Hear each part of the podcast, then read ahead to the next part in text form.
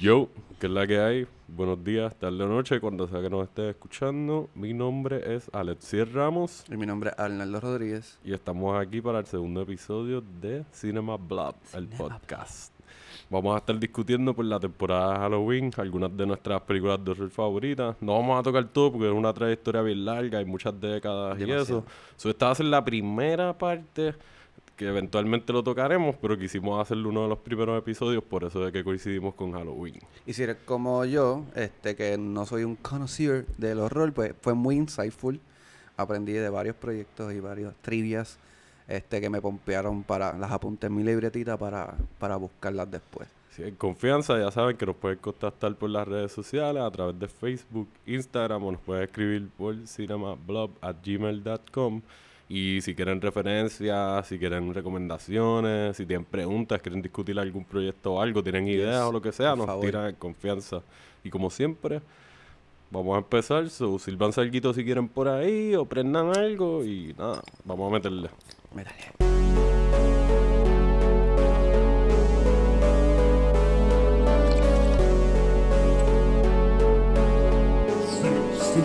Cinema Blog.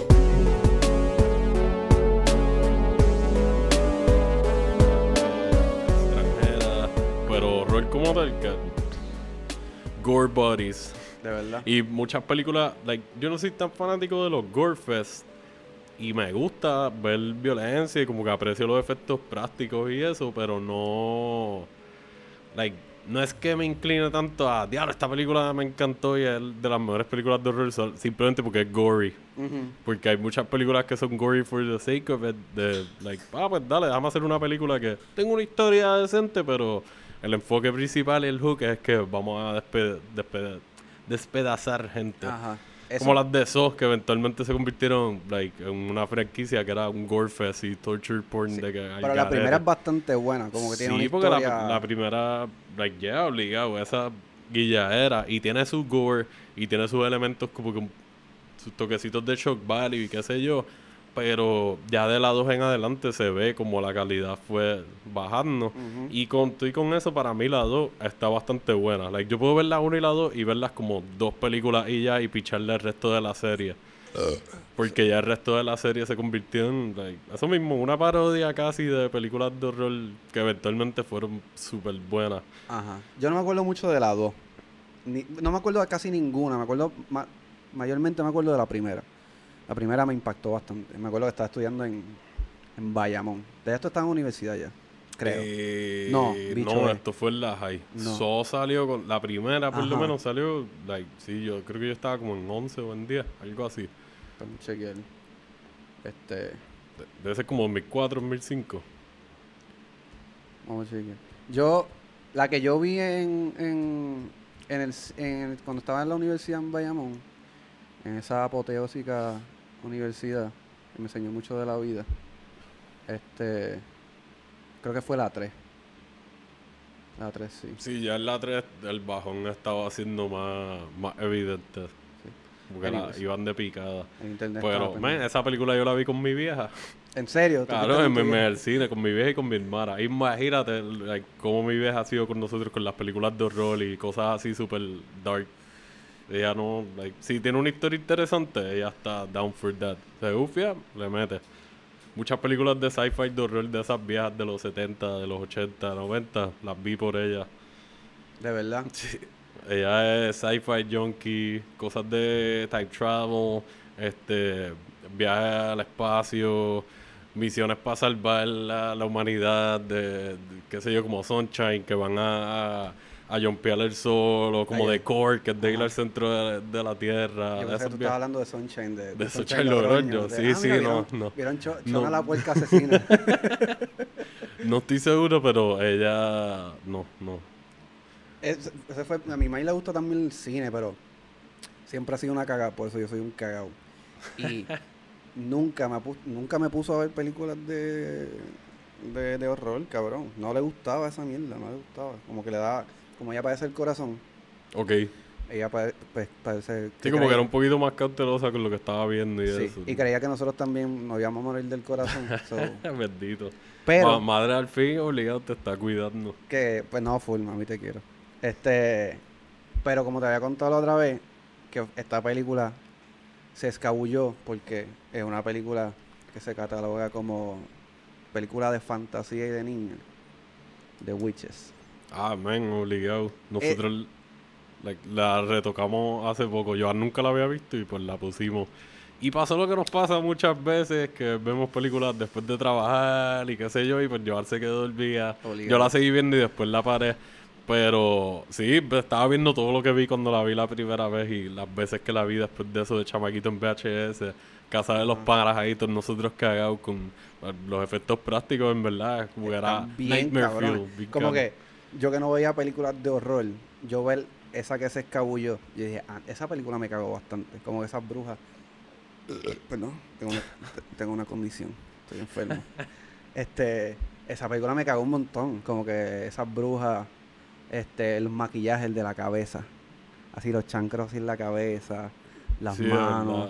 la- la- el reveal ese que hacen cuando la enseñan en la conferencia, que el chamaquito está mirando escondido en una esquina, eh, priceless, de Cabrón. verdad se guiaron. Y es como que, ok, dieron el enfoque a la bruja mayor y pues obligado ella es la más cabrona que se va a ver y más detallada, pero las otras, porque el viaje de que son calvas y ah, de que siempre les pica la cabeza porque tienen pelucas puestas y tienen ampollitas Sí. y entonces lo de los pies, que si los zapatos, Ay, y es sí, como que, ah, sí, que de hecho la, protagonista se llama Angélica Hudson, que ella sale. Angelica Houston. Esa, Houston, qué Oye, carajo. Morticia Adams. Morticia Adams sale en las películas de este cabrón, de, de este, las de Wes Anderson. eh, Life Aquatic y por ahí para abajo. Que, que es una muy buena actriz, como que... A mí me gusta mucho en, en esas de Wes Anderson, en la de Royal Tenenbaums.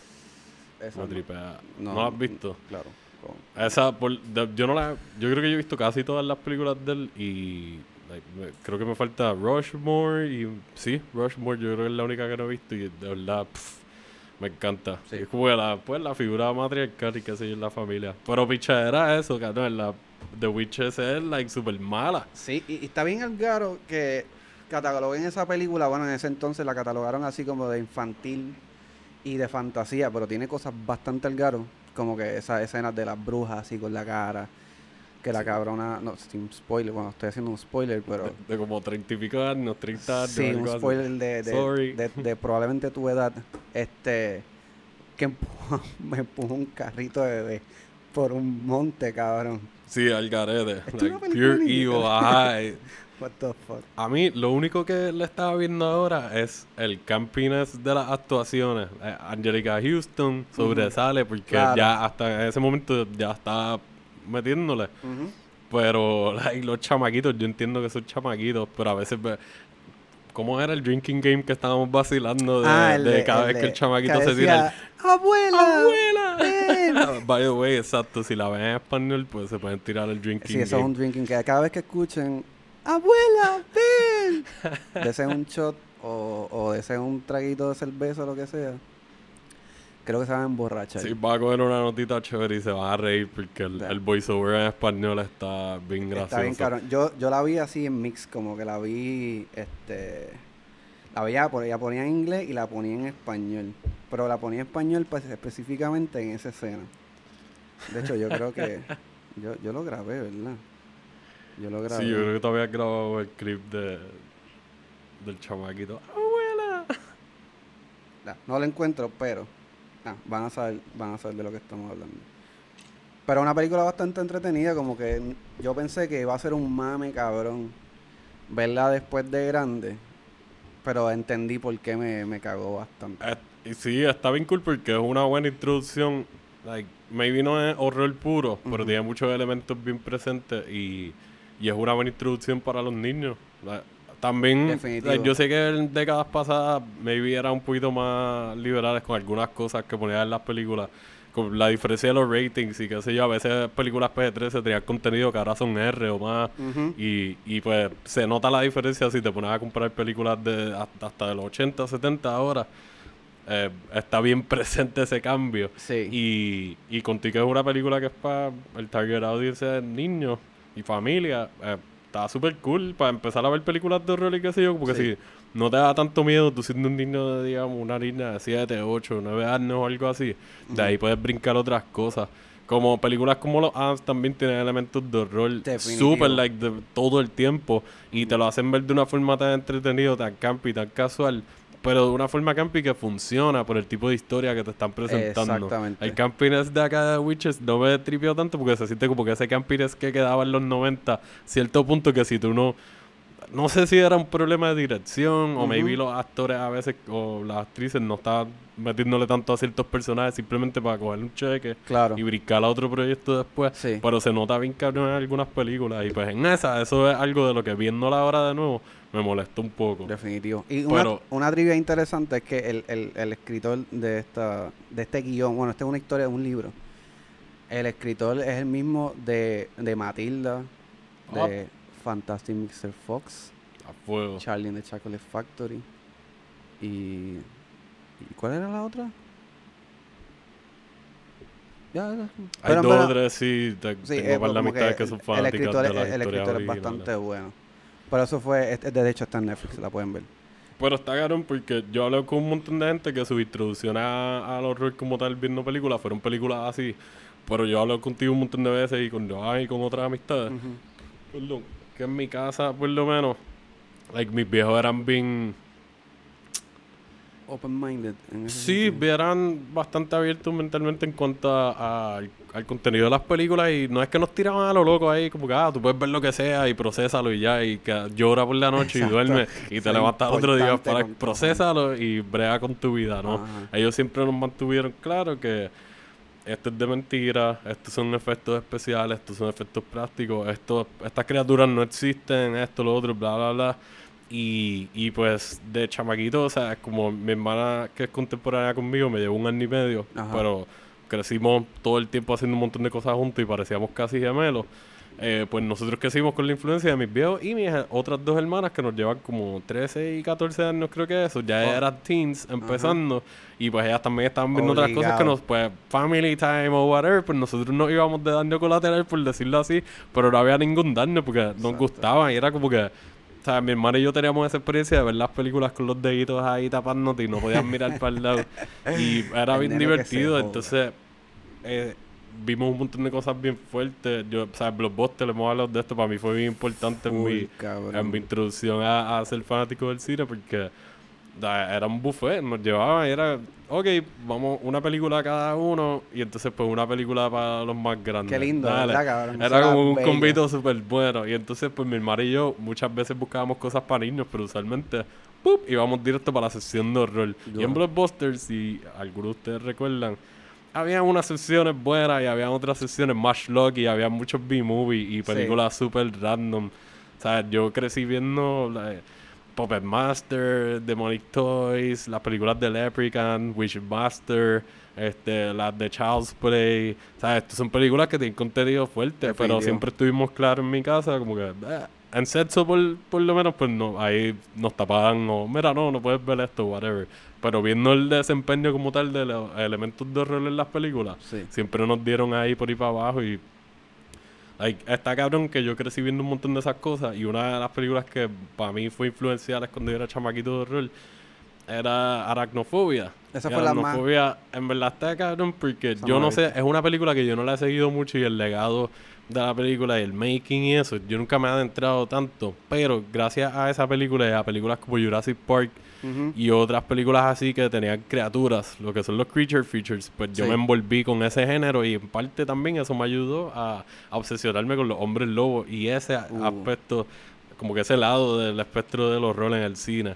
Y aracnofobia en mi casa era como que, o sea, después de ver el demonio y cosas como Hellraiser y Jason y Freddy Krueger y lo que sea, viendo aracnofobia era cuando más nos cagábamos porque vivíamos en el campo y tú estás ahora mismo grabando con nosotros en donde nosotros vivimos y ya de por sí esto En de la noche, puñeta. ajá, en la puñeta, a.k.a. en, entre medio de las montañas de Caravana. Este, esto de noche aquí parece que tú estás en una película de horror porque miedo, o sea, se pone húmedo, está gotereando por todos lados, tú escuchas todos los insectos, hay neblina y o sea, es un viaje. Es Estás perfecto en, para en. Indiana o en Crystal Lake, pero sin el lago, un viaje así. Pues ah, donde yo crecí en Canóvana, en otra parte, en Palmasola, era así mismo, pero en vez de en medio de las montañas, era alto. O sea, Ok. tienes la vista de la ciudad completa desde lo que es fajarlo toda la costa hasta el puente de Oro Moscoso en Río Piedras. Eso es una vista de siete pares de cojones. Ok. Y de noche, eso combinado con el hecho de que llegara la neblina y tú pierdes toda la visibilidad de ese espectáculo visual de luces del área metro. Y eso, sabes, desaparece, se convierte todo en neblina. Plus todos los ruidos que yo acabo de escribir de vivir ahora en esta parte de Canóvana. Plus, cuando Sí. nosotros estábamos creciendo, estaban los aires del chupacabra, que muchos fueron en Canóvana. y gracias a Chemo por cazarlo y salir en el documental Gracias, de Discovery Channel, por darnos la pauta ahí. Donde quiera que esté, Chemo, gracias. Y me acuerdo Pues, la canción de, de. Esos factores para mí eran bien cruciales en el hecho de que a mí mis miedos en el cine eran más grounded. So, películas Sí. como Aracnofobia me marcaron porque, uno, había arañas por todos lados. Y me vino había un Goliath Bird Eating Spider, que es como que la araña principal de la película, que es una araña que mide en diámetro como un pie y come aves y caza otras arañas y otros animales. O sea, es una araña que existe de verdad, esto es un Exacto. monstruo. Y si tú lo ves en vida real, tú te vas a cagar, no importa Como quién tú seas. eh, Esto puede estar en mi patio, como que ahora mismo. Eh, puede llegar en un bote de la nada porque es del Amazonas. Tengo entendido, pero like, la película es parte del viaje de la historia. Otro spoiler de como treinta y pico años, 30 años. Eh, so, está el- ese viaje de las arañas y el hecho de que te lo ponen en un, en un setting familiar. Para mí también fue bien influencial porque pues yo crecí con mis dos, mis tres hermanas, mis viejos y qué sé yo, so, teníamos un núcleo familiar bastante close. Y la historia era bastante paralelo, like, ellos no viven en unas montañas, pero viven en un área que es rural, en los Estados Unidos. Claro. Y pues Jeff Daniels tiene su familia. Y, y pues pasa todo lo que pasa con el viaje a la araña. Y yo siempre crecí con ese miedo. De que yo todavía le tengo miedo a las arañas. Y pues yo puedo ver la aracnofobia ahora y apreciar los efectos prácticos que están bien cabrones. Y las arañas que usan de verdad. Y whatever. Pero no me va a dar tanto miedo como antes. Porque ya pues yo soy mayor y he, he visto un montón de cosas más reales y qué sé yo. Bien- cosas a las que uno le debería tener miedo de verdad. Exacto. Versus una araña. Aunque Pero- les tenga un poquito de miedo. Pero los animales es un, ef- es, es un elemento que ni- bueno, creo que nuestra sociedad va- es bastante morbosa en comparación con la de los 80 y qué sé yo. Pero algo que el ser humano no puede controlar tal vez son los animales. Y es algo impredecible. siempre va a cagar. O sea, es bien. ¿Quién carajo va a ser un experto de araña viviendo en una casa con su familia Ajá. random? Like, por eso es una película, porque es una historia que le pasó a gente random que maybe. Y no recuerdo, like, no la revisité antes de que grabáramos el episodio, so no estoy consciente de algunos aspectos de la historia Claro. específicos. Pero la forma en que te lo presentan, en verdad, es just creepy, cabrón. La- lo hacen bien comunal porque es un pueblito bien tight-knit. Y cómo van invadiendo poco a poco las arañas y el creepiness y cómo te lo graban todo y lo presentan y la música. O sea, fue una presentación que a mí de chamaquito me marcó.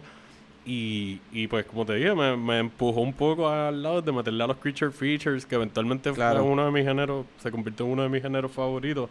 Y todo empezó con unas putas arañas. y en parte, pues, Jurassic Park también influenció en eso. Claro. Que en eso hablamos en el otro episodio de las películas influenciales.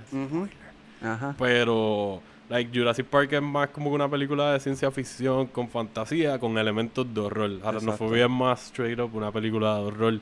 Aunque sea media, no wacky, pero un, tonito medio light en ciertos aspectos. Ajá. Pero me marcó, papo. O sea, yo la vi, yo creo que esa película, si no me equivoco, es del 90, más o menos. Y.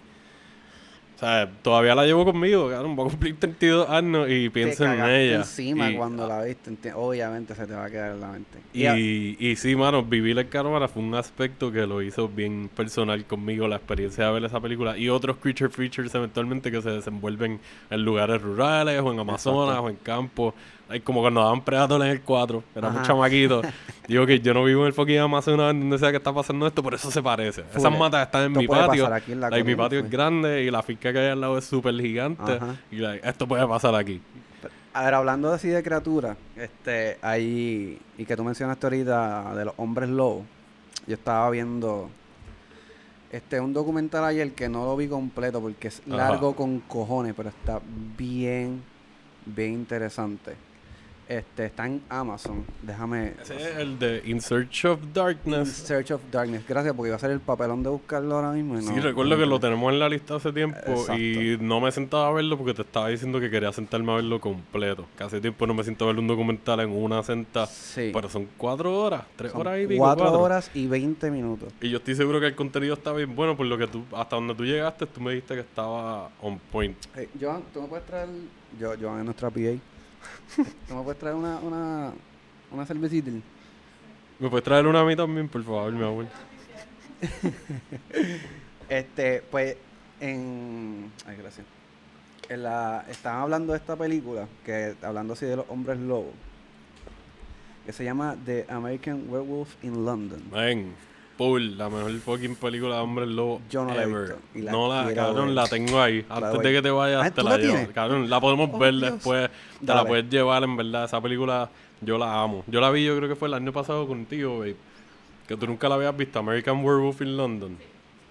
Y, cabrón, yo amo esa película. El hecho de que un fucking tipo que salió de la comedia haya hecho esa película y la haya hecho tan perfecta para mí en- dentro de lo que es el mito de los hombres lobos Sí. y eso y crear esa visión en verdad el on Que ahora, point. po- ahora podemos entender como que hay una línea ahora entre comediantes cruzando a horror. Pero, sí mano y pero ahí eh, ajá. ajá, no, mala mía no, entonces, eh, la transformación del lobo, cabrón. Yo creo que ha sido de las mejores transformaciones. Y he visto, a través del documental, he visto varias eh, transformaciones Vamos, estos Rick efectos Baker. prácticos, que lo- los 80 es la época de Golden eh, Decade, me imagino, de, de las películas de horror.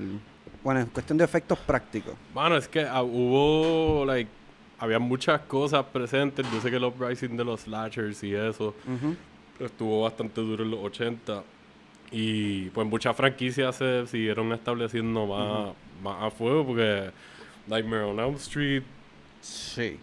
eh, Friday the 13 la de Halloween empezó cuando fue el 79 este la Aliens salió los- durante los 80 también Pero eso se Este, considera, The eso se- Thing se, también. considera horror. Sí, pa, es sci-fi horror. Y eh, yo lo veo, para mí, like, ok, mucha, esto va a pasar mucho durante el podcast. Ujú.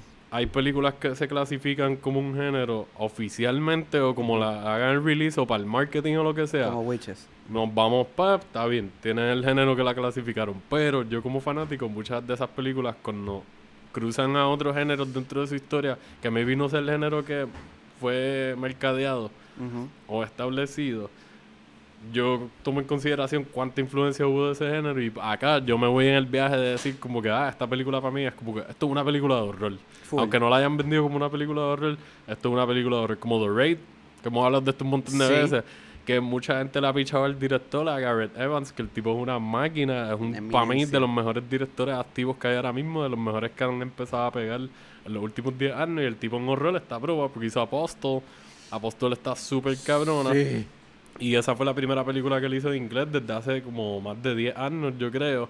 Entonces la de The Raid 2 no, es más crimen y como que expanden más el universo que crearon The Raid, pero The Raid esencialmente es una película de acción y de crimen, sí, pero estructuralmente para mí se siente como survival horror. Y él lo ha dicho en muchas Sí. entrevistas, esto es survival horror. Esto es una película que si tú cambias a los bichotes y a los maleantes que están tratando de, de matar a los protagonistas o al equipo principal, es- los cambias por zombies. Y es la misma Ya situación. O sea, los stakes cambiaron en el sentido de que son zombies, son personas que ya están muertas y empezaron a reanimarse. Pero lo tienes más grounded en el sentido de que, pues sí, es acción over the top. Y es un mundo bien, like, uh, de entre, like, las cosas aquí, la gente peleada, like, son súper fuertes y qué sé yo. Casi Ajá. como ver un anime en parte, Sí. live action. Definitivo. Y, Pero, y el, el elemento de que sean tipos con machetes y con pistolas y con sus puños y sus pies y sus dientes. y, o sea, ellos personalmente te Todo, quieren cabrón. hacer cantos, te quieren hacer mierda. Porque hay una Ajá. recompensa en tus cabezas y las de los panas tuyos. Es como que, ya, man, eso es un horror bien y cabrón. qué cosa más horrorífica que esa, cabrón. Como que en nuestra vida, de las cosas que tangibles que nos pueden dar miedo son las bestias, los animales y nosotros mismos los humanos. Nosotros damos miedo con cojones, nosotros somos los peores. Yo ¿Qué? creo que somos el peor monstruo del mundo. Eso para mí también está bien cool que va con lo del viaje de los hombres lobos, porque ahí tienes como que el flipping the coin side de que tú estés el lado humano y el lado animal y empiezas a ver cómo se va cruzando y cómo la persona, si eh, depende del tipo de película que sea y cómo sea la narrativa. Para American Werewolf in London, tú estás viendo cómo él se está volviendo fucking loco prácticamente porque está creando con una situación que no, like, o sea, no ha bregado con ella anteriormente. Definitivo. Está en un PTSD de bien brutal porque o sea, su amigo acaba de morir asquerosamente de que o sea, lo hicieron mierda. Ajá. Y él lo vio todo y a él lo atacaron, lo salvaron y pues está breando con esa situación, está lejos de su casa. está, es un chamaquito, está en la universidad, creo que es como que un prep en la universidad, un sophomore, algo así, so, Sí. early 20s, maybe late teen years. Ya. Y, y el, el elemento de que está el culture shock, de que él está en un sitio súper nuevo, que está visitando por primera vez y que él no lo conoce. Y le esté pasando todo esto y entonces empieza a cambiar y hay ideas como que los tangibles de que pues mira, esto puede ser una metáfora sobre los cambios del cuerpo humano Definitivo. y la pubertad y las hormonas y porque en ese o sea, uno sigue creciendo y desarrollándose eso en ese momento te puede estar tirando esa pichadera. O sea, John Landis es un tipo que como dijimos viene de comedia y tú no sabes cuántos ángulos diferentes él te puede haber tirado que no te haya dicho simplemente porque le gusta tirar chistecitos y quips ahí esparcidos por ahí. Definitivo. Y, mano, en verdad, esa película para mí es porque yo he visto muchas películas de Hombre Lobo y ninguna me ha gustado más. Y no fue la primera película que vi. Y, actually, creo que la vine a ver ya siendo un teenager. Porque gracias a fucking Tele 11 por dar sus fucking películas de horror, también vi movies y eso. Vi las películas de Howling antes. Que, fun fact, Rick Baker, que fue el que trabajó los efectos prácticos de, de American Werewolf in London, estaba Ajá. trabajando en The Howling, en la Ah, primera, con Joe Dante, que Joe Dante es el director de Gremlins. Ajá. Y pues, ajá, él como que fue una influencia mía creciendo también en, en meter ma- mal horror. Fue bastante mal entendido este eh, este cabrón, el que dirigió The Gremlins. ¿Cómo se llama? Joe Dante. Joe Dante, como que los estudios, como decían, "Mm, como que está medio weird porque es como da horror, pero, pero también da risa, como que...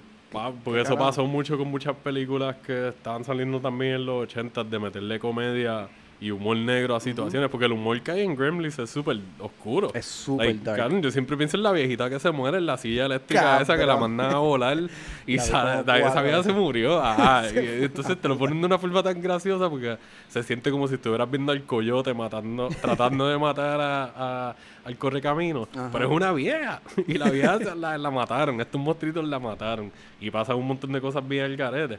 Pues Joe Dante estaba haciendo la de Howling. Rick Baker estaba trabajando ahí. Y tengo entendido que le ofrecieron entonces después trabajar en Amer- An American Werewolf in London con John Landis.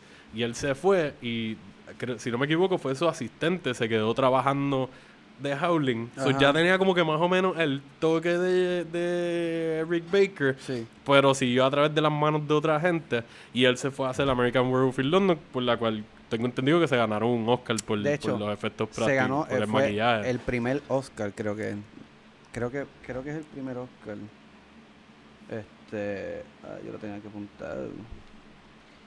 No sé si fue esa o fue otra. Que de- se ganó el premio por eh, mejor maquillaje. Creo que esa es la primera la primera vez que ponen la categoría. Te- hablando claro no no estoy 100% seguro de los específicos de la categoría y eso pero sé que él se tengo entendido que él se ganó un Oscar por Sí, eso por, de hecho lo tengo. por el trabajo de An American Werewolf in London. O sea, Fue- Rick Baker es una leyenda, cabrón. Y él Sí. se retiró, él ya no está trabajando. Y yo lo he visto en un par de entrevistas. Hace un tiempito estuvo en el podcast de Joe Rogan y Ah, ¿de me verdad? encantó. Es de mis episodios favoritos porque siempre que llevan gente así de cine, me gusta ver cómo les expulga, este cabrón les expulga un poquito la mente y hablan de su trayectoria y eso. Y pues nada, Rick Baker en verdad seguí yo. O sea, Sí. hands down, hay, hay mejores efectos ahora en cierto sentido y hay más accesibilidad a otras cosas, herramientas y productos para hacerlo mejor. Pero la visión que ese tipo tenía, like, si tú lo escuchas hablando de cómo le empezó a meterse a hacer efectos prácticos, tú entiendes por qué él le mete o le metía tan cabrón, porque el tipo empezó de chamaquito trabajando con materiales bien 3D y, o sea, ya cuando era un teenager estaba conectando trabajos profesionales, haciendo efectos prácticos, creando máscaras y cosas así. So, ya cuando te está empezando a, contratar para programas, aunque sean programas de public access y cosas así, pero poco a poco tú vas subiendo y like nosotros no estábamos haciendo nada de cine ni de food and beverage cuando Claro. éramos teenagers, estábamos comiendo mierda, Full. haciéndonos pajas y viendo lucha libre y- Viendo- y, exacto. viendo películas. Y viendo las ajá. mierdas que ellos y este cabrón estaba actually haciéndolo y tiene una trayectoria buena. Sí. Este, y sí, mano, en verdad, para mí, An American Werewolf in London es como que si me dicen tienes que coger cinco películas de horror que para ti sean como que la, la- el Mount Rushmore, por Ajá. decirlo así, cinco películas por lo menos, esa va a estar ahí para mí siempre. Definitivo. Hay otras películas de hombres lobos bien cabronas como Dog Soldiers, Bad Moon, Late Faces, este, las de Howling, pues mucha gente les gusta más la primera, a mí actually me gusta más la 3 porque le tengo un cariño por el, gracias a Tele 11 nuevamente. Este León se te amamos. Porque daban mucho la 3, que es la de los marsupials, y ahí mezclaron el mito de los hombres lobos con los demonios de Tasmania, y se fueron un viaje ahí, como que no sé, a mí me tripea a veces cuando en algunas películas se, se van en esos viajes de expandir un poquito más la historia y experimentar con el mundo y con lo que tienen ya establecido. De hecho, en el documental vi una... No me acuerdo la película, no la apunté. Eh, el que sepa cuál es la película, me la- nos las escribe en, la- en las páginas. Que no es como la transformación normal, es que un lobo sale. Es como un lobo normal que sale de la boca del, no protagonista. Y se ve súper cabrón. que- Y ¿Esto Estamos no es hablando la de... Howling? Yo creo que es la misma Yo creo de que, yo creo que sí. Este, que un efecto, o sea, estamos hablando de efectos prácticos. Esto no es CGI ni nada, esto son los 80. Y yo vi esas imágenes ayer y ver ese cabrón lobo saliendo de las bocas y la boca abriéndose bien cabrón. y como que Es súper doloroso ahí y se ve, ¡ah! cab- se ve A cabrón. mí esas son las mejores transformaciones, las que se ven como que la persona no la está pasando nada bien, de que... "Ah". Full. Pues hay otras que se ven como que, ah, pues se convirtió en un lobo y ya, pero cuando se ve como que, diablo, esta persona está sufriendo de que, like, tu cuerpo se está rompiendo. Y Definitivo. tu, la logística de cómo son tus coyunturas y, y tus limbs y eso se están cambiando por completo. Y eso es un cambio bien fucking fuerte, eso. ¿Tú te acuerdas de la que sale Jack Nicholson? Ah, Wolf. Wolf. Tengo una imagen de él brincando una verja. Eso es lo único sí, que me creo que está en el zoológico cuando eso pasa. Eso es lo único que me acuerdo de Yo siempre pienso en me él meando a otro tipo. Esta película yo no la veo hace muchos años, so maybe estoy inventándome algo en mi mente, pero yo lo recuerdo a él mea- como que marcándolo, como si fuera un perro, Ajá. meando a otro tipo en unos barnes o algo así. Puede ser, a menos que tengas un fetiche de orín, no, no sé. Pero Eso será como algo que Jack Nicholson maybe haría en vida real. Full. Estando maybe un poquito sazonado ahí, como que par de traídos del sistema. Digo, cuando, cuando estaba más joven. exacto, probablemente en, en- en los, en los juegos de los Lakers se me daba encima. Ya, qué No. horrible, qué espantoso. No, Jack, si escuchas esto, no le hagas caso a. Te amo, eres el mejor. este, pero así hablando de un poquito más de los 80, que tú me mencionaste esta película, que creo que es de Carpenter, eh, The Thing. Obligado. Yo. Esto es un festival de criaturas, o sea, de raras, de maquillaje, como que el que hizo el maquillaje, este, que no me acuerdo cuál es, se, o sea, se guilló, Sí, en verdad, los efectos prácticos de esa película están por encima. Y la historia, mano, está cabrón porque esa película, like, es conocido por lo menos en la comunidad del horror que esa película, like, la tiraron por el piso cuando salió y la criticaron mucho. Muchos críticos de estos profesionales, como de Roger Ebert y qué sé yo, no estoy seguro cuál de los dos para ese tiempo.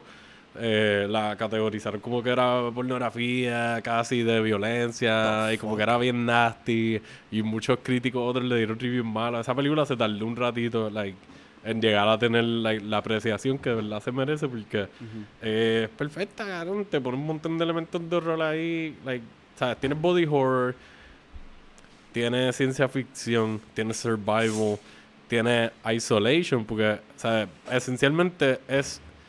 Ok, so esa película es un remake, o más, más bien otra adaptación de una historia corta. Entonces, ¿qué pasa?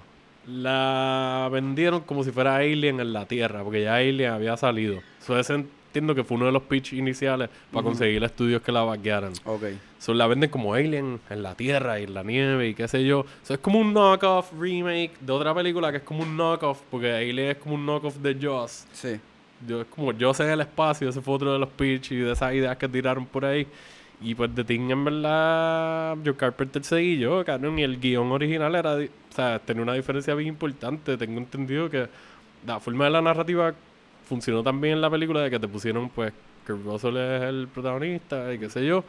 Pero tienen muchos personajes, usted tiene que dar un poquito de varios de ellos para que, para build up la paranoia y el elemento del misterio de, de, ok, ¿quién es, quién es quién y quién no es quién? Y Ajá. algo está pasando aquí, puñeta, y ¿sabes? vamos a averiguar qué fue lo que pasó o qué está pasando. Y pues originalmente no iba a haber un protagonista. En el guion original Ah, ¿de era como que más ensemble. Como que, ah, pues todo el mundo tiene su tiempo y ya. Y ahí como que la historia, tengo entendido por personas que han dicho que leyeron el guion original y que pudieron apreciarlo, que dicen como que, mira, no funcionaba porque O sea, maybe funcionaba como una historia y venderla y que sé yo, como una película, pero no tenía Sí. el mismo impacto de tú tener un protagonista que está dándole un aspecto un poquito más personal y más íntimo dentro de esa historia de que está la paranoia constante y el enemigo invisible. Y está cabrón porque esa película, like, verla ahora, durante los tiempos de la pandemia y el viaje del enemigo Sí. invisible que está presente todo el tiempo y tú no sabes quién lo tiene, en dónde está y si te lo pega, quién me lo pegó y como que hay muchas preguntas y mucha perse y es una buena película para verla ahora. Y, o sea, maybe si tiene, like, if you have the stomach for it, pues, pues tiene gore, el body horror está súper bueno, las transformaciones, como dijimos, los efectos prácticos, este, hay un par de cosas fuertes que todavía hay gente que la ve y dicen como que, diablo, esto es, like, uh, esto maybe estuvo over the top, para mí es perfecta. No la he visto, la estaba buscando porque así mientras veía el documental estaba como, ah, déjame ver si está en Amazon, porque Amazon tiene específicamente este el canal de Shutter, que si no tienen Shutter se los recomiendo. Este, Es una súper buena adición para Amazon. Pagan creo que es 4.99 adicional mensual. Y tiene un catálogo de películas extranjeras, películas de horror, películas de ficción y fantasía, pero todas comparten los elementos del horror bien presentes en los temas. Hay series, hay producciones originales de ellos, hay producciones independientes que ellos cogieron los derechos, como Netflix otras plataformas, y o sea, la pusieron como una producción que ellos están distribuyendo. Ellos han cogido derechos exclusivos de películas como, no sé, Mandy, hace poco la de Colorado Space la pusieron, Ujú. y un par de películas así, entiendo que ellos tienen los derechos exclusivos de streaming. Y sí, es una edición que vale la pena. Si les gusta el horror y la ficción y esos viajes así oscuros y quieren ver películas extranjeras, está on point. Yo estoy pat- patrocinado por Alexiel, él lo paga y, y estoy súper contento de verdad. Este, porque yo nunca había, como le había dicho antes, yo no había sido fan, yo no veía películas de horror. Y yo empecé, después de que empecé a estudiar cine, porque pues dije, fuck it, en verdad, como que yo había visto películas que me interesaban, pero eh, como soy medio cagado, pues, pero dije, fuck it, y empecé a ver películas clásicas, me faltan un montón, un montón, pero empecé a comprar la de Texas Chainsaw Massacre, que de los primeros, se puede decir de los primeros slasher, no de los primeros slasher, porque yo creo que Psycho es el primer slasher, se puede decir, ¿verdad? Eh, mano, es que en verdad, ahí volvemos a lo de como yo veo los géneros y Ajá, eso, porque pues cierto. tienen las reglas y tienen unos tropos que tienen que estar presentes y cosas así para considerar los ciertos géneros. Sí. Y, y a mí a veces hay muchas películas que brincan, like, sí, yo entiendo, para mí es como un slasher, porque, like, no sé si tiene que tener el elemento de los teenagers Eh, directamente y esas sí, cosas. exacto. So, baja y pues se sale de eso, pero el- la presentación y muchas de las cosas, aparte de que tiene un suspenso y un build-up épico, Ajá. eh, sí, eh, like, ya, una película muy buena. Hitchcock seguillo, ese cabrón en verdad estaba... Es el padre de suspenso, Corillo. Este, pero hay, hay, hay varias películas. Bueno, este vi la de una de mis favoritas, de mis películas favoritas de, de horror, este, este, Evil Dead. Y me encanta porque la vi cuando creo que estaba todavía estudiando.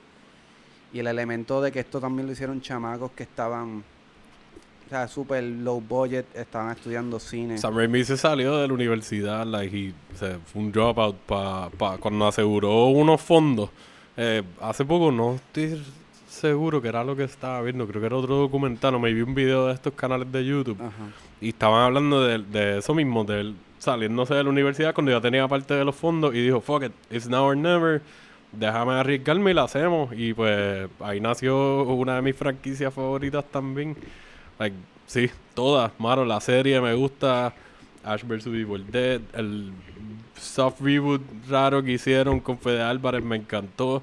Y me tripea que es como que acknowledge como parte del canon de, de las historias de Evil Dead, aunque sea una historia aparte y tenga cosas paralelas que parezca un remake, pero a la misma vez otra cosa. Sí.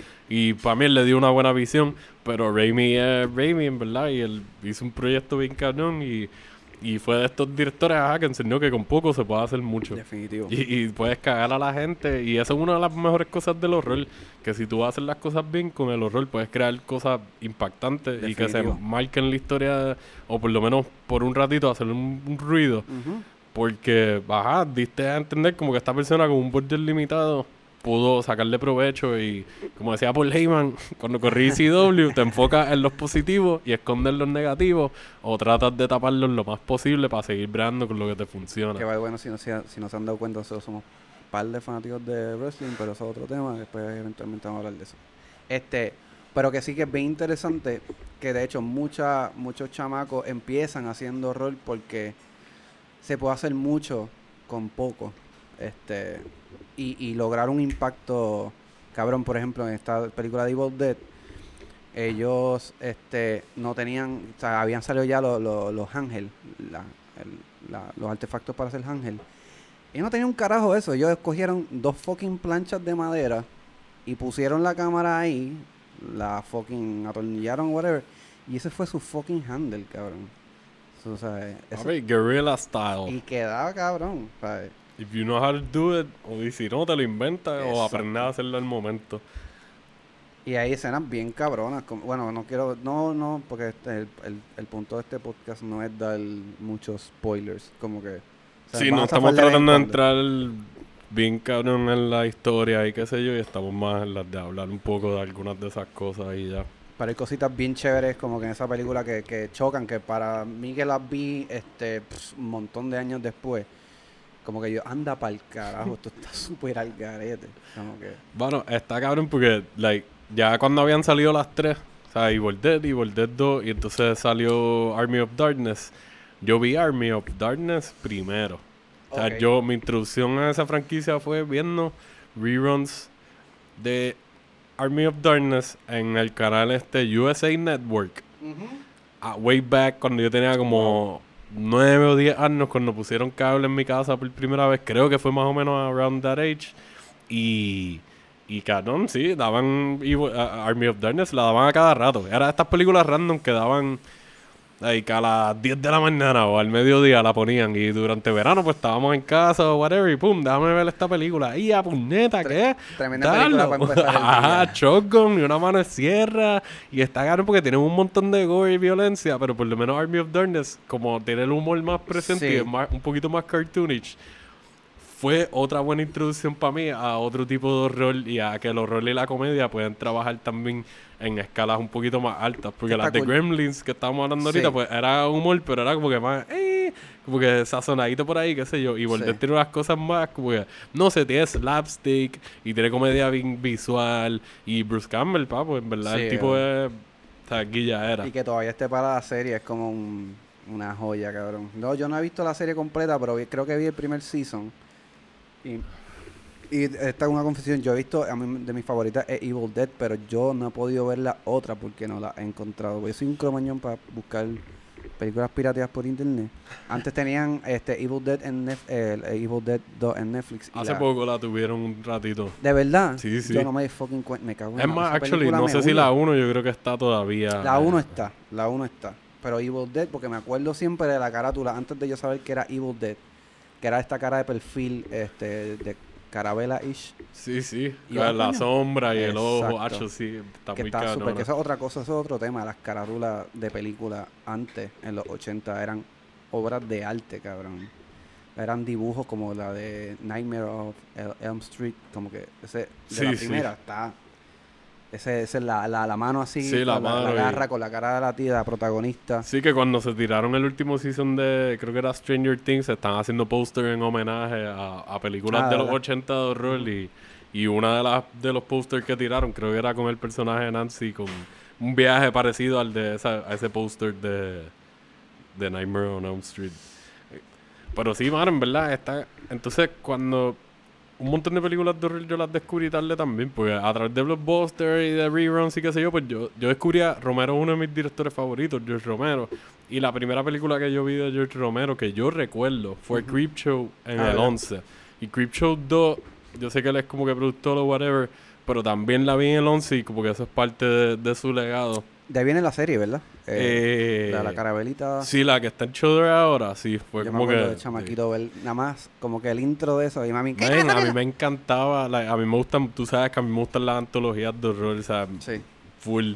Y Creepshow fue la primera que recuerdo haber visto. Sé que vi la película de Tales from the Crypt vieja de los 70, way back, en casa de mis abuelos con mis abuelos. Y era creepy, pero como que era un chamaquito, tendría que revisitarla de nuevo. Y no era maybe tan gráfica como las versiones más modernas de películas así, antologías. Pero esta de Creepshow, yo la vi en el 11. Y yo no descubrí nada más de Romero hasta que ya yo era un teenager, que entonces me puse a ver documentales, empecé a buscar sobre los directores, sobre Tom Savini, aprender sobre Carpenter, Ujú. hablar un poquito más de Sam Raimi, este, los principios de Peter Jackson, que eran haciendo películas super schlocky, películas de horror asquerosas, que tú las ves y tú dices, este caro hizo Lord of the Rings. Like, en serio, cabrón, tú hiciste esto. Yo llevo tiempo diciéndole a Joan, pa, babe, vamos a meterle un día a, a ver por lo menos este Dead Alive, que es de las más que a mí me gustan de él. Esa película es No súper nasty, cabrón. La tengo por ahí también. Es un gore fest, pero la historia está súper cool. Es como que más o menos zombie shit, mezclado con, con humor también. Como que es una buena película para tu ver Evil Dead 2 y entonces después tirarte a ver eh, Dead Alive. Dead Alive. Es un buen back to back. Porque tienen muchos conceptos parecidos. Y ver que Peter Jackson, en donde él está ahora, aquí en, el- en la industria del cine, haya empezado haciendo películas así, está cabrón. Y pues nada, viendo documentales, cuando era teenager, que empecé a descubrir un poquito más de filmografías de otra gente y qué sé yo, me topé con, con uno de mis mejores amigos creciendo, nos topamos con esta serie documental de AMC que se llamaba The Bravo, era actually. 100, Bravo? 100 the Scariest? Movie Moments. Sí, papá, a mí me gustaba ver Inside the Actor Studio y ellos hacían un par de series documentales así, a veces ponían películas buenas. De hecho, había Pues- una época que había muchos de estos, muchos, este, este, las 20 películas o whatever. Man, sí, 20 como los videos que hacen en. YouTube ahora de compilaciones, pues eran programas antes. Exacto. Igual que estaban en VH1 los de I Love the 80s y esas cosas. Exactamente. Yo descubrí un par de música cabrón. Y películas también gracias Sí. a esa docuserie. Pues empezamos a ver esta docuserie y ahí fue que yo empecé a, a, a- like, yo vi Day of the Dead antes de ver Night of the Living Dead y antes de ver Dawn of the Dead. Y cuando me encuentro con esta película me enamoro del, sorry, me enamoro del, del género de los zombies más todavía porque me gustaban desde chamaquito, pero ahora fue como que, diablo, este cabrón seguí yo. Y entonces gracias a la serie empezamos a experimentar a ver el giallo horror italiano, películas de fantasmas viejas góticas, Sí. empezamos a experimentar con las películas clásicas en vez de quedarnos en las épocas más Claro. contemporáneas con nosotros. Y, y empezamos a ver más películas extranjeras. A mí no me gusta el J-horror este de, de estilo de Grudge y Ringo y eso. Pero gracias a ese documental descubrí a Takashi Miike, que ese tipo es una leyenda del cine. Y tiene Ichi the Killer es de él, que está ahora mismo en Shudder. Audition no estoy seguro si está todavía en Shudder, pero creo que estuvo hace un tiempito. O maybe en alguna otra plataforma. Y cuando yo vi Audition, yo tenía como 15 años o algo así. Y yo, like, yo me friqué porque esto fue como que, like, tengo entendido que es como uno de los pioneros, si no es la, la que rompió ground con el torture porn, cuando empezó a pegar películas como Hostel y estas películas de principios de los 2000. Ajá. Audition es del 99, so, esa fue la que hizo, ¡plap! Vamos a, a meterle a fuego. ¿Ustedes quieren ver gore? Vamos a ver gore lentito y tortura y cosas así.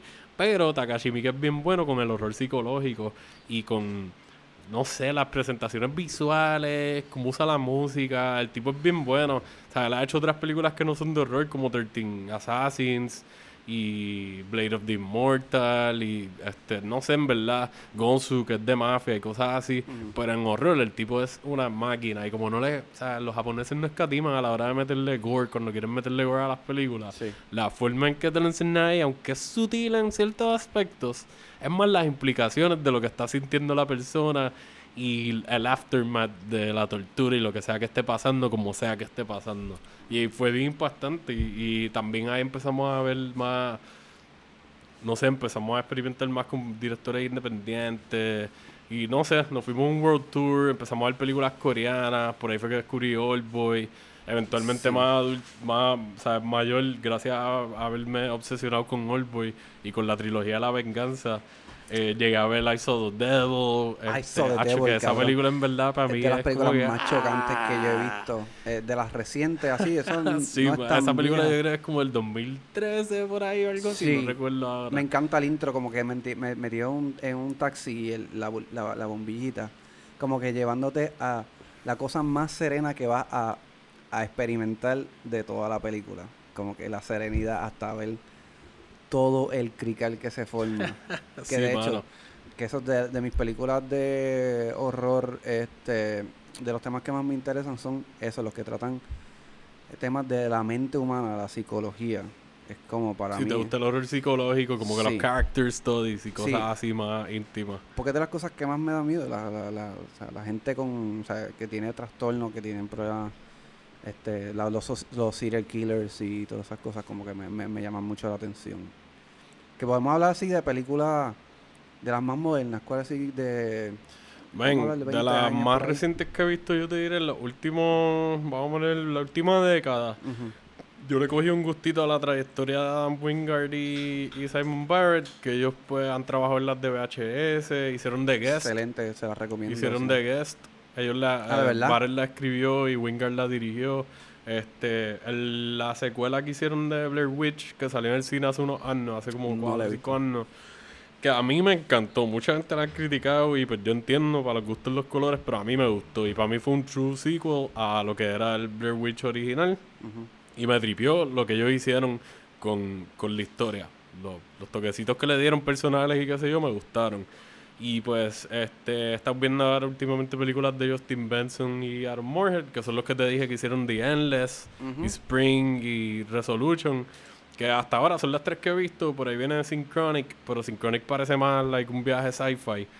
Pero se nota que tiene los toques del horror como que cósmico que a ellos les gusta usar y cositas así fuera de, de nuestro entendimiento humano. Cabrón. Y no sé, mano, en verdad he estado, como te dije ahorita, Garrett Evans es otro de los que me activó porque él estuvo en la de VHS 2.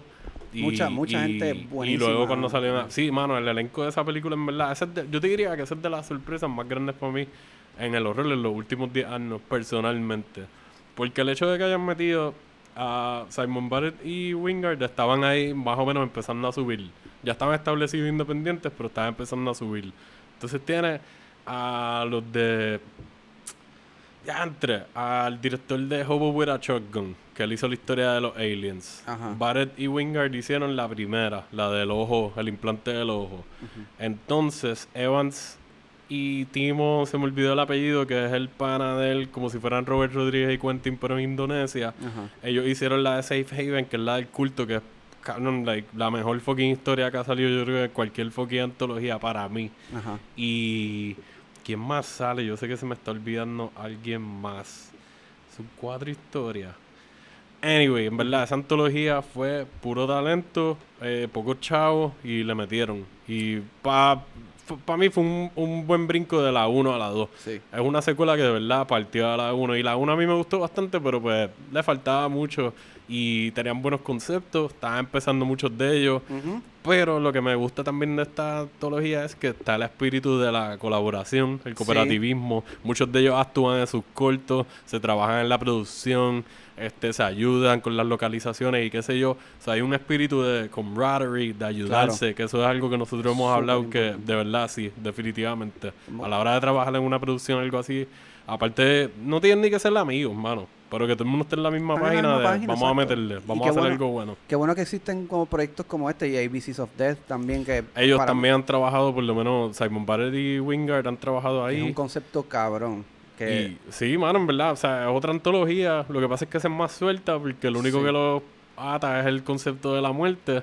Pero, ajá, no hay un, un overarching story que lo ate bien caro. Es Claro. simplemente porque, mira, vas a ver muchos cortometrajes. Pero a mí me gustó como ellos hicieron eso. sí, Que definitivamente. yo hicieron la competencia de los cortometrajes y fueron haciendo scouting para eventualmente meter a la gente a que hicieran los cortos de verdad. Y han salido muchos talentos independientes que están sonando por ahí poco a poco, que vinieron...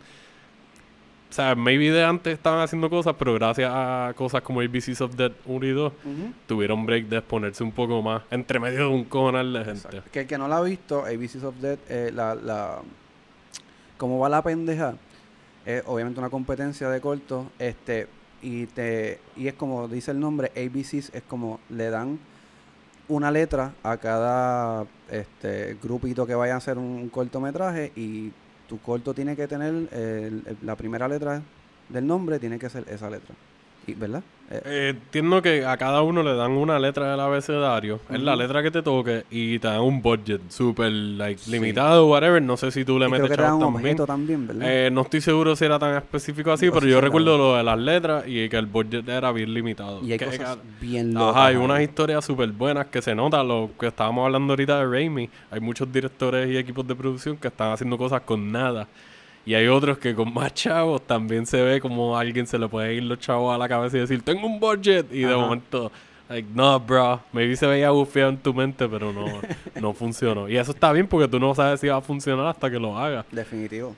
Pero lo malo de esa antología es que son fucking como, ¿sabes? Son el, el abecedario completo. O sea, tienes veintipico de, de directores, veintipico equipos de producción trabajando los cortometrajes. O sea, tienen mucho contraste de ideas, de narrativa, de ejecución, de production value. Y pues es como tienes que sentarte con la mente de que, mira, voy a ver cosas gufias y voy a ver cosas no tan buenas. Y voy a ver maybe cosas que voy a pensar como que esto es una mierda.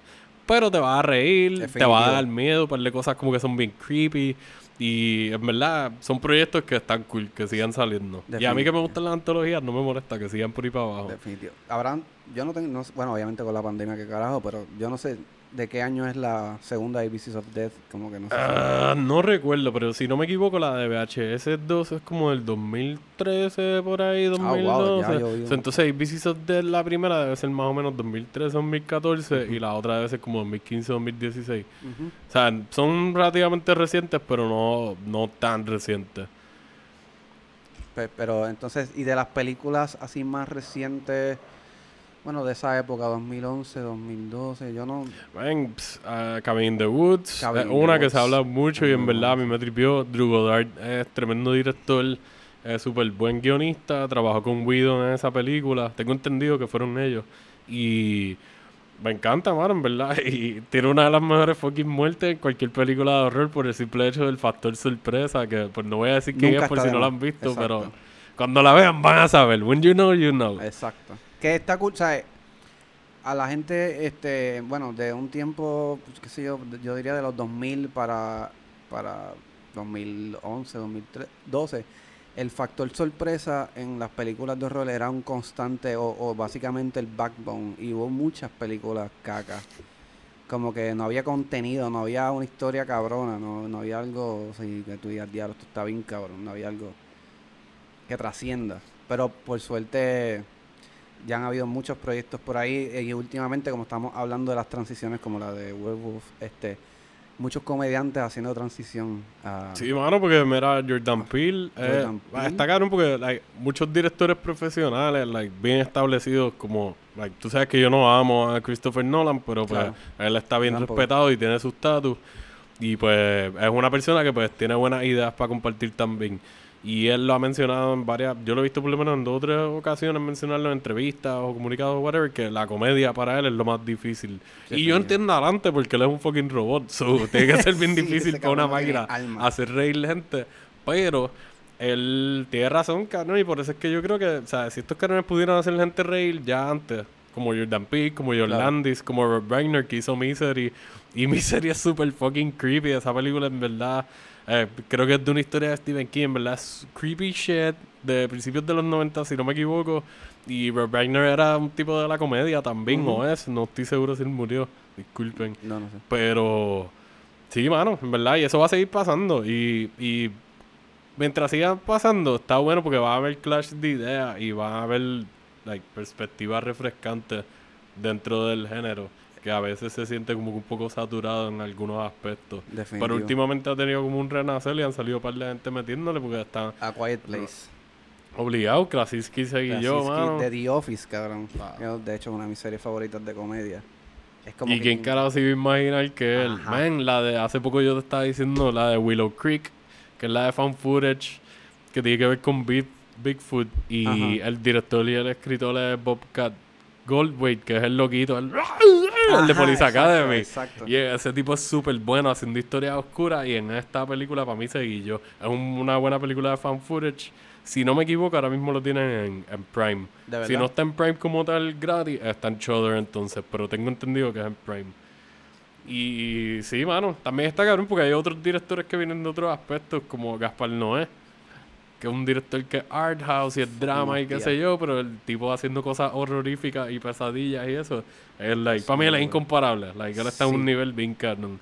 Y, o sea, yo, tú ya hasta ver Climax. Climax me parece que es de las películas así de de estos últimos tiempos que de verdad era como que me dio ansiedad bien hija de puta, cabrón. Yo Mano, que- sí, en verdad, lo de las cosas que tenían que ver con lo del spoiler por si acaso alguien no la ha visto, pero no estoy dando un spoiler directamente. Lo que tiene que ver con el nene y el viaje de la paranoia también. Está cabrón que un tipo que hace art house te ponga en paranoia, igual que un tipo como John Carpenter en el 82 haciendo de Teen. Está encerrado en un sitio, cabrón, tú la ves y es como que esto es ver, mala mía, esto es como ver de Teen. Pero en vez de Teen es una, like, hay droga. Exacto. y porque la paranoia está y es peor, te lo incrementa a un nivel de que pues tú no estás en todos tus sentidos y lo que sea que está pasando lo siguen pompeando y pompeando y pompeando y pompeando hasta que cuando llegas al final es Exacto. like, wow, ese es el climax, cabrón, Jesus, man, de porque la, la, la, Drugs ser are scary, bad, okay. pero son, son bien buenas. Pero sí, mano, pues está cabrón porque, like, tú, tú has visto Enter the Void y tuviste Irreversible también. Sí, sí. Y esas dos películas de por sí, like, Climax se llegó a, a, a, like, a promover un poco más como una película de horror, pero Sí. pues como él es art house, pues tiene su following de ese lado del cine. Pero estas películas como Enter the Void, que fue la primera que yo vi de él, y Ajá. rápido vi Irreversible después, y tiene elementos horroríficos de que, ¿sabes? El tipo tiene un ojo para situaciones, like, horror puro, más humano y más... El tipo es bien... Tiene un aspecto de coger la emoción y eso y, y meterle bien a fuego. Y me gusta porque hay otros directores que están tratando de implementar eso ahora, como... O sea, se ha hablado mucho de ellos de anteriormente, pero los podemos mencionar porque somos fanáticos y Definitivo. apreciamos lo que están haciendo ahora. Son Robert Eggers y Ari Aster. Robert Eggers con The, the, the, Witch. The- Witch. The Witch. Que ellos me la montaban. Porque yo le decía, no, no se llama The Witch. Se llama The, Witch. The Witch. The Witch. Que fun fact, estaba hablando con él hace poco que él lo escriben con la doble, o sea, dos V separadas porque cuando Eggers y su hermano estaban haciendo el research para el guion y qué sé yo, eh, encontraron unos panfletos de, like, de esa área de la época y qué sé yo para like, hacer más auténtico el diálogo y como que las historias y eso. Y encontraron propaganda antibrujas que la- uno de los titulares está escrito como que Witch con la W separada. Ajá. Y él pensó que iba a ser appealing para ponerlo como parte del título. Que de Y- hecho, vi, vi una entrevista que él decía que, que en efecto se llama The Witch, no The, no The Witch. Exacto, es The Witch. No Yo, The ah, qué Witch. mierda. Que mucha gente le ha preguntado. Y yo como sendo pendejo diciendo, recorriendo a la gente. The no, no, no, no, es The no se llama. The Witch. Se llama The, The Witch. Qué jodido, estúpido. Pero, mano, en verdad, y nosotros habíamos hablado de esto cuando yo vi The Witch por primera vez con Joan. O sea, me la disfruté, pero no me mató. La segunda vez que la vi, me gustó. De, like, ahí la aprecié un poco más y me senté más en la historia. Y me di cuenta, ok, este tipo está creando atmósfera, está dirigiendo bien a los personajes, te está poniendo en una época en donde todo esto es súper diferente a lo que nosotros estamos acostumbrados. Nadie ha vivido así, por lo menos de nosotros viendo la película. Y, y está en un elemento nuevo. Y la forma en que pues va desenvolviéndose todo, para mí él lo manejó súper bien.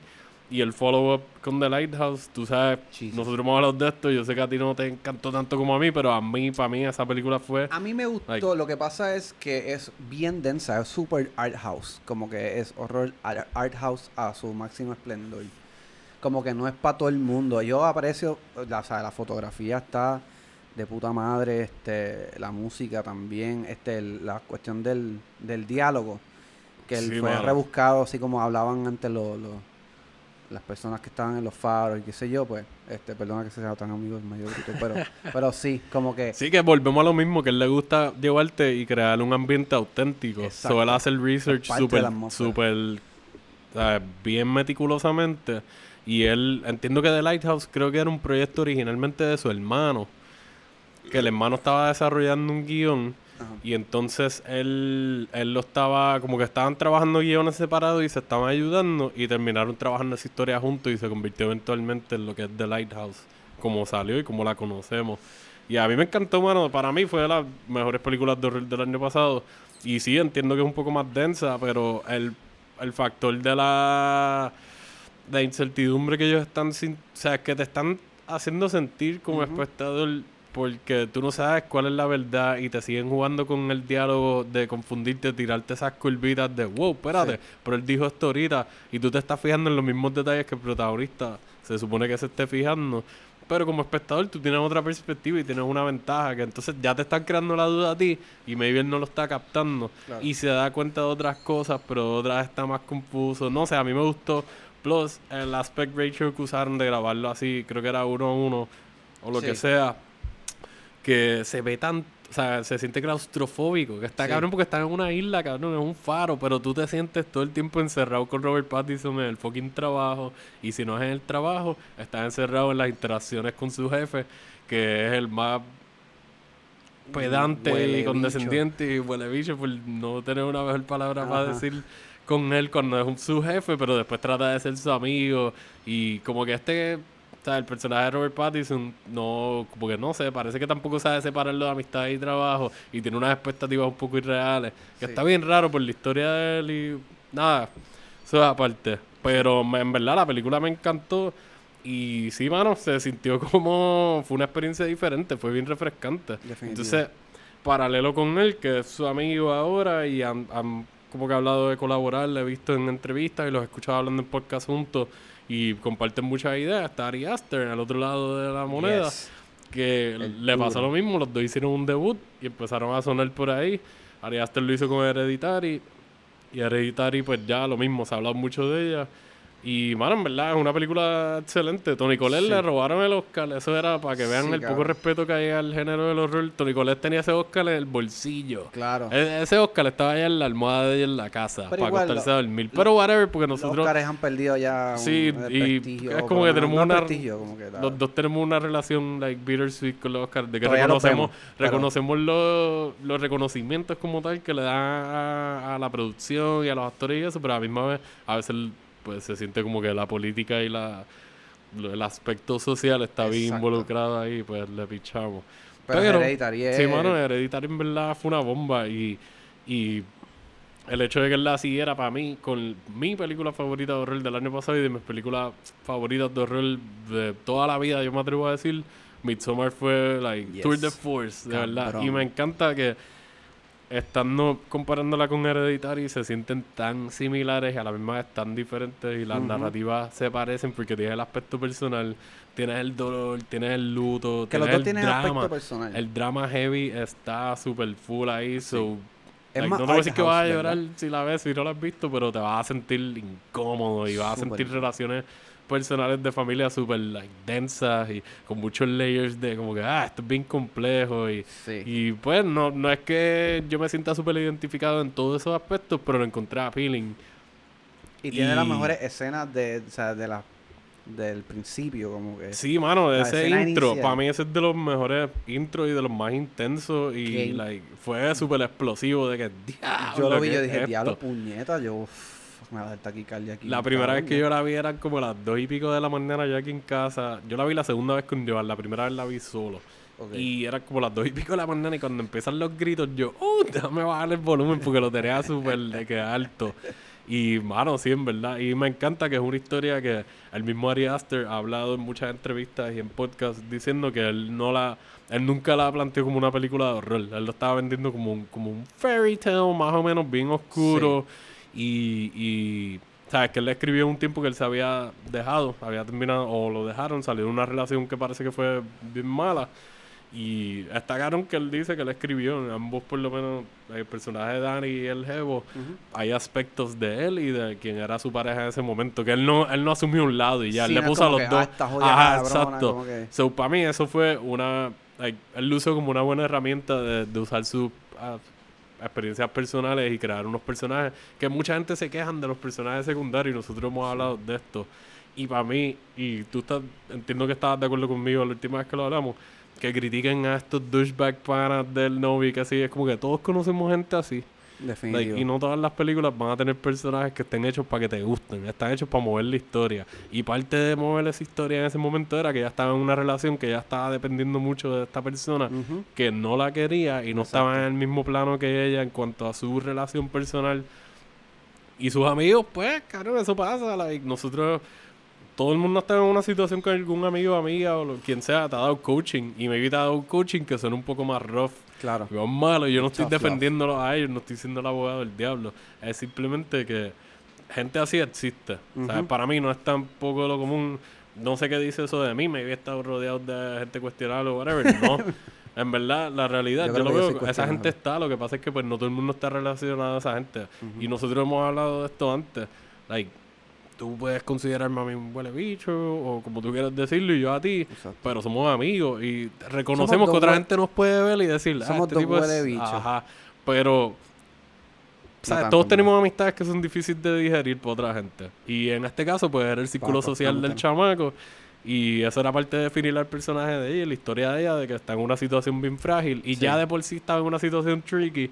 Y todo se puso peor. Y están tratando de manejar las cosas.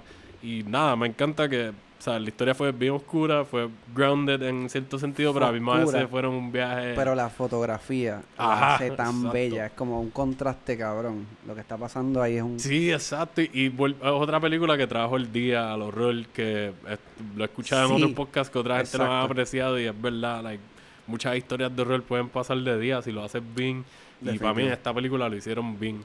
Sí. Y, y volviendo a eso de que al principio estaba diciendo que él no lo ha- él no lo ponía como una historia de horror, está porque él, él llegó a usar como de tagline para no sé si fue de pitch para el estudio o para quién como que ah imagínate un Wizard of Oz pero on mushrooms on acid y eso lo usaron en otros sitios para tratar de vender la película y así como que cabrón. Ari Aster dijo esto y él después estaba como que mira No, no like, no, es- no es que esto exactamente like Alice in Wonderland o lo que sea pero a la misma vez So, no sé, estamos esperando a ver qué él va a hacer, de verdad, y estamos pumpeados. Llegamos a ver, tú ya estás a ver The Strange Thing About the Johnsons. No. El cortometraje, ¿no lo has visto? No, no lo he Tienes que visto. verlo. Es de hace casi 10 años, yo creo que es de hace como 9 o maybe 10 años. Y vas a ver que el tipo ya hace 10 años tenía una mentalidad para las historias así familiares y el drama heavy bien pesado de que unsettling, te hace sentir bien incómodo y te pone a pensar mucho. Está en YouTube. Está en YouTube, dura como 30 minutos aproximadamente. Fuck, eso o sea, es un cortometraje, un mediometraje larguito, casi. más o menos, exacto. Exacto. Y, man, está súper bueno, ¿verdad? Like, o sea, tiene una historia que, pues, entiendo que debería morir ahí en el cortometraje. Espero que nunca hagan un full-length feature o whatever. Claro. Pero si en algún momento alguien decidiera hacerlo algo así, hay tela para cortar y hacer una película, like, heavy. Worthy de, de la atención de la gente. Pero hay veces que es mejor dejarlo como... Pero funciona y está bufiado para que lo compares con el trabajo del más reciente y para que vean que, o sea, gente que me viste interesada en la trayectoria de él, él tiene varios cortometrajes en YouTube disponibles, pero ese para mí fue el más impactante y ya, se te queda, se queda contigo. La Igual a- que a Midsommar cuando se acaba y Hereditary cuando se acaba, se queda contigo. El tipo tiene la habilidad de dejar la huella ahí puesta y tú de- después estar pensando, ¿por qué yo vi esto? De Quiero verlo de nuevo. Que en Hereditary tiene de, la, de las últimas escenas más creepy que yo he visto. Y, y es algo bastante simple y sutil, pero como lo maneja, es como que an- anda Es que las implicaciones de lo que va a pasar por lo que acaba de pasar, para mí son like, súper, no sé, es, es bien intrigante. Y me tripea el hecho de que pues like, es de estas películas que, o sea, el mal ganó, ganó. Spoiler alert, sorry. Oh, pero el mal ganó y, y muchas veces eso no pasa. O si pasa es por sacar otra película. No, aquí esta historia paró ahí y ya. So, aquí en este universo o en este espacio en específico de este universo que él creó, el mal ganó. Evil wins y a mucha gente no le gusta eso, pero eso es parte del, Así de es la sentirte vida. incómodo cuando terminas de ver la película de que no es un final feliz. No, no siempre va a haber un final feliz.